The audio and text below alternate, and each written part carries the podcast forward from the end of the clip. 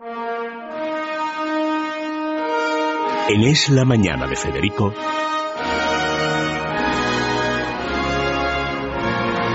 Preguntas a la historia con César Vidal y Federico Jiménez Los Santos.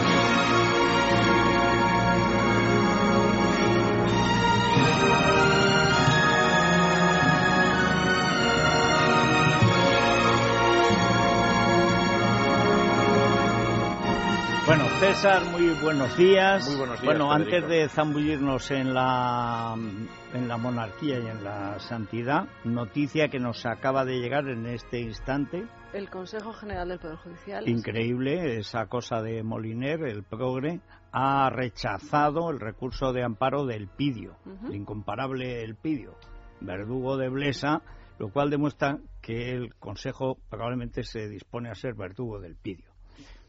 Da la sensación. Yo Sí. creo que el Pidio no tiene nada que hacer aquí. ¿eh? No. En todo caso, seguir siendo el mejor abogado defensor de Blesa. Hombre, es que, pero como garzón de nécoras y supuesto. centollos. Y correas. Sí, y transmisiones. Exactamente.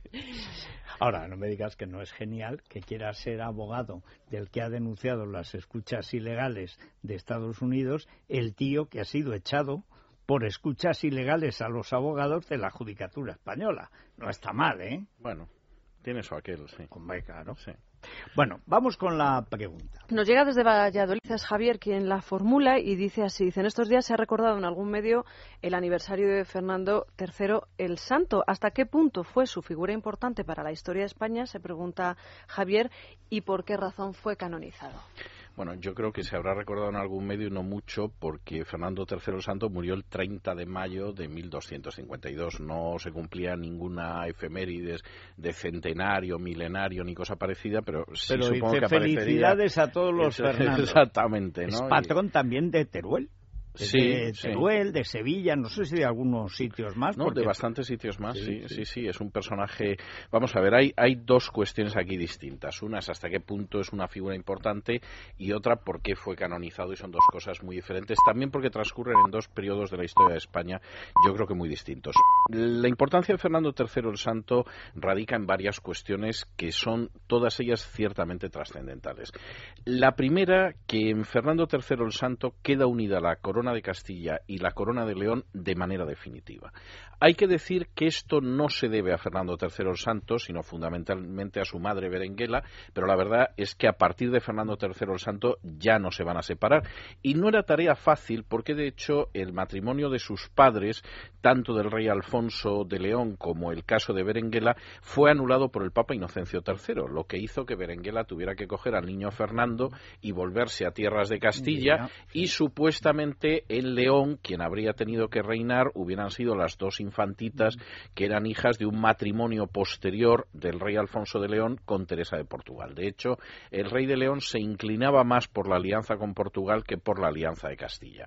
Esto quien lo salva, y además lo salva magistralmente, es Berenguela, que tiene la famosa reunión de la Concordia de Benavente con la reina Teresa de Portugal para decirle, mire, dejemos a Portugal en paz, mejor que no se meta en, en territorio hispánico y vamos a mantener unida a Castilla y a León. Esto permite que con 18 años Fernando una esas dos coronas, insisto, el papel de la madre es esencial y desde luego lo que sucede es que a partir de ese momento no se van a volver a separar, lo que evita, por ejemplo, situaciones muy duras como fue durante la batalla de las Navas de Tolosa unas décadas antes, cuando Alfonso VIII tuvo que solicitar que hubiera una bula papal de cruzada porque temía que el rey de León le fuera a asestar una puñalada por la espalda, aprovechando que él combatía a los almohades. Ese es el primer aspecto. El segundo aspecto, que es muy importante, es que además eh, Fernando da un salto extraordinario a la reconquista.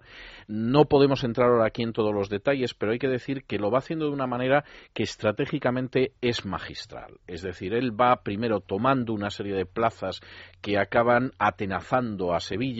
En un momento determinado toma Córdoba de la manera más inesperada en 1236, es decir, se produce una revuelta en uno de los arrabales de Córdoba, cosa que aprovecha inmediatamente el rey de Castilla para tomar Córdoba, y eso tuvo un impacto verdaderamente devastador en el mundo islámico, porque Córdoba era el símbolo, entonces todavía más capital, cercano claro. del califato de lo que es ahora va a caer Jaén, va a caer dos años después Sevilla, y en ese momento sucede algo antes de la toma de Sevilla que es eh, esencial, y es que Fernando hubiera podido o bien tomar el reino de Granada o bien tomar el reino de Sevilla. Y decide tomar Sevilla porque Sevilla era mucho más importante que Granada. Granada iba a ser mucho más importante, pero ya en el futuro, cuando es el único reino islámico que queda en la península. Pero en esos momentos Sevilla era mucho más importante, era la capital de los almorávides y efectivamente el avance, la reconquista, a partir de ese momento la reconquista está zanjada con un Fernando III que muere planeando, como Isabel la Católica, el salto al otro lado del estrecho para impedir nuevas invasiones islámicas. El tercer aspecto que es de enorme importancia en el caso de Fernando III el Santo es que fija los límites de la reconquista en el Tratado de Almizra de 1244 con Aragón, que permite que la reconquista la acabe Castilla, cosa que no le importaba mucho a Aragón, porque Aragón en buena medida se veía libre de la reconquista y podía lanzarse al Mediterráneo, que era una vieja pasión de Aragón que va a continuar pues hasta las campañas de Italia de Fernando el Católico. Hay que decir que además es por lo que Alfonso X, eh, su hijo, conquista Murcia. Efectivamente, efectivamente. Y luego hay otros dos aspectos que son muy importantes en Fernando III el Santo y que se suelen pasar por alto, pero que fueron muy relevantes. Primero, fue un gran protector de lo que ahora llamaríamos las artes y las letras. Es decir, Alfonso X el Sabio es incomprensible sin Fernando III el Santo. Fernando III el Santo es el que va a convertir de manera definitiva en lengua oficial el castellano que será español. Es el personaje que además va a reunir a una serie de gente que habla bien el castellano, porque él insistía mucho en que se hablara bien el castellano en la corte. Impulsa la construcción de catedrales como la de Burgos y la de León y es finalmente el que va a dejar el camino abierto para Alfonso X el Sabio. Alfonso X el Sabio hubiera sido imposible en su labor cultural sin el caso de Fernando, igual que no hubiera podido aspirar al trono alemán si no hubiera sido porque Fernando se casó con una princesa de Suabia. Es exactamente probablemente lo mismo. es su único error, porque el fecho de imperio fue tremendo. A Castilla, lo que vamos. no está en los escritos, sí. sí. Y la última cuestión, y esto es muy importante, es que Fernando fue un monarca que, aunque obviamente era un monarca cristiano, sin embargo supo integrar muy bien a las minorías. Es decir, no es casualidad que, por ejemplo, en su sepulcro aparezca el nombre escrito en castellano, pero también en hebreo y en árabe. Y eso es algo eh, que ayudó mucho a la diplomacia con determinados estadillos, pequeños estados árabes en España, como es, por ejemplo, el Reino de Murcia, que primero se ofreció como vasallo y después pidió que lo conquistaran, sí. porque prefería formar parte de la corona de Castilla, como pasó con las provincias vascongadas, a que vinieran otros nuevos invasores del norte de África y volvieran a implantar otra dictadura islámica, como había pasado con los almohades o con los almorávides. La canonización, y voy a ser muy breve porque es curiosa. Eh, Fernando III Santo tenía fama de haber sido una persona piadosa. Es una persona que cuando murió además insistió en que no quería una estatua sedente encima del sepulcro, sino que lo sepultaran con humildad, etcétera, etcétera. Pero la cosa no iba más allá. Es decir, el impulso a la canonización de Fernando III el Santo se produce en un momento en el que realmente España está empezando a vivir la decadencia y como sucede muchas veces hay un intento de recuperar determinadas figuras patrias que además han sido victoriosas y en este caso la recuperación que no se puede hacer por una serie de televisión pues se intenta hacer a través de la canonización. Tanto es así que el primer expediente previo a la canonización se produce en 1590 con el Papa Sisto V, que dice que le parece muy bien eh, fundamentalmente porque no cabe duda de que había un halo de santidad en la figura de Fernando III el Santo. El expediente se va a retrasar un poco porque Urbano VIII ordena después de esto que se pueda demostrar en los casos de canonización que haya acreditada la fama de santidad. Y la fama de santidad finalmente empieza a acreditarse en 1649 en un episodio muy interesante del cual es protagonista principal el pintor Murillo, Bartolomé Esteban Murillo, recogiendo todas las representaciones pictóricas y gráficas que había de Fernando III el Santo en las que aparecía con un halo. Lo cual demostraba que, la efectivamente gente la gente consideraba que era un santo, porque a pesar de que no estaba canonizado ni mucho menos, lo cierto es que ya lo habían dibujado con un halo. Y Murillo, junto con otro señor que era Francisco López de Caro, van a recoger una cantidad ingente, empezando por una lámina de cobre que había en la capilla real de la Catedral de Sevilla, donde aparece el halo, y en virtud de esto se le va a canonizar en el año ¿Y era, 1671. y era, eh, verdadero o era un No, era verdad, no, no, no, no, no, seguro que sí, lo que pasa que eran muy posteriores, pero en cualquiera de los casos sí que es cierto que la gente consideraba pues que era un santo, también porque la idea de santidad va cambiando con las épocas, no nos engañemos. Bueno, y luego porque el hijo como acabó loco y sí, tal, y encima pues el hijo era sabio, que es algo no tan compatible con la santidad en No, no, casos. no, y menos eh, porque este es que lo leía todo realmente. Y sí. finalmente se le canoniza en 1671, por cierto tengo que decir que siendo rey en España Carlos II. O sea, necesitado del impulso propagandístico se andaba el imperio español en esa época. Bueno, eh, sobrevivió, aunque no la dinastía, a dormir con la Sí, momia de San sí, Isidro, sí, ¿no? sí, sí. Yo es que creo que ya cuando uno sobrevive, sobrevivió años, con sobrevivió años, sí. Esto es... No es lo peor seguramente de lo que pasaba en aquella corte de Carlos II.